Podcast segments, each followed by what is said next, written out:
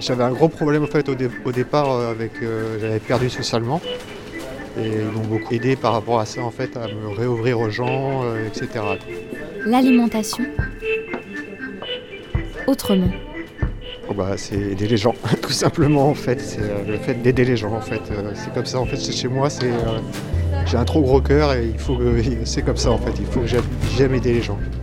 L'alimentation autrement, une collection de reportages à la rencontre des acteurs et actrices de l'alimentation saine et durable en Bretagne.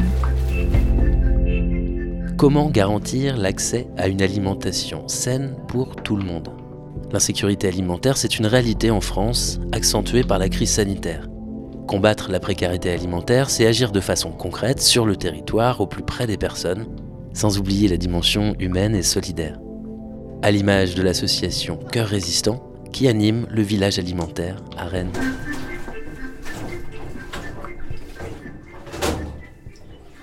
Ah bah c'est très varié en fait, ça dépend, euh, ça dépend du, temps en fait qu'on a passé ici.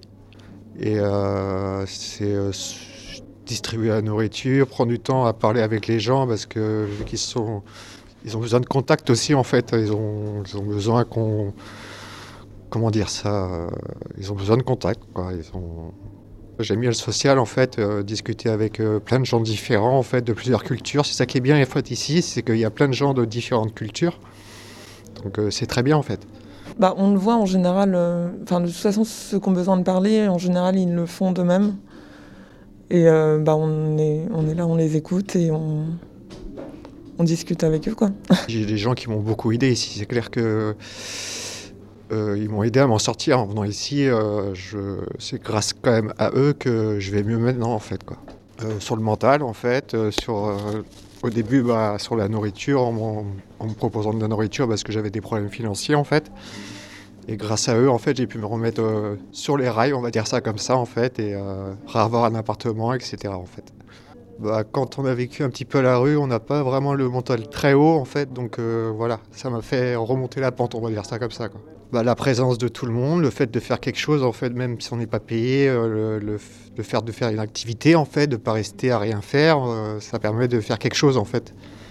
Pas tourner en rond, quoi, si, si je peux être assez clair comme ça. Euh. Tu des galettes?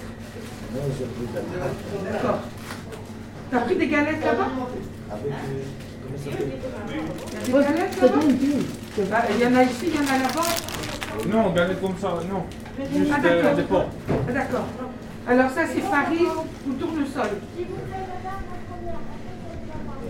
Bon, tu vas pas nous faire chier pendant deux heures, hein bah, Parce que je suis seule autrement et que moi je sors pas.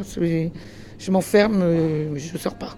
Je m'isole et parce que le monde est pourri et que j'ai pas envie de voir ce qui se passe dehors.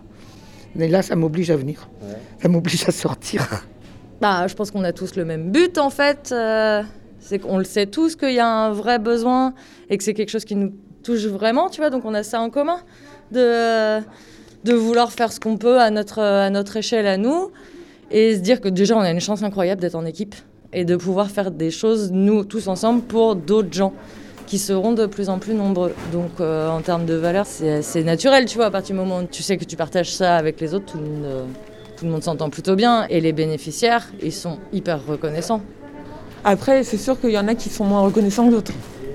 On est quand même là dans une démarche bienveillante et euh, ce serait bien qu'il y ait de la reconnaissance, mais après, euh, il y en a qui ont honte de venir ici, donc ils vont pas forcément dire merci ou, quoi que ce soit, parce que. Mais moi, je le comprends tout à fait. Il y en a qui remercient tout le temps, qui. voilà. Ça dépend des gens, oui, mais en général, oui, oui, ils sont quand même reconnaissants de ce qu'on fait pour eux quand même.